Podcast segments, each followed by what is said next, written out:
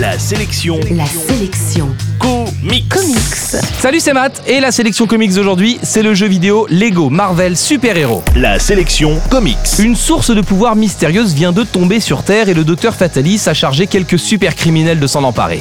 Évidemment, l'agence d'espionnage de luxe, qu'on appelle le Shield, ne compte pas les laisser faire. C'est tout un bataillon de super-héros que le joueur va devoir incarner pour tenter de les arrêter.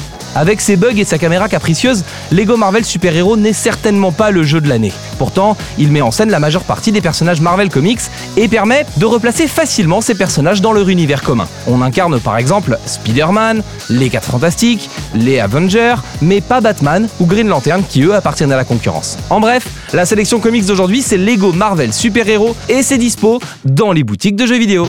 La sélection comics. Retrouvez toutes les chroniques, les infos et les vidéos sur laselectioncomics.com.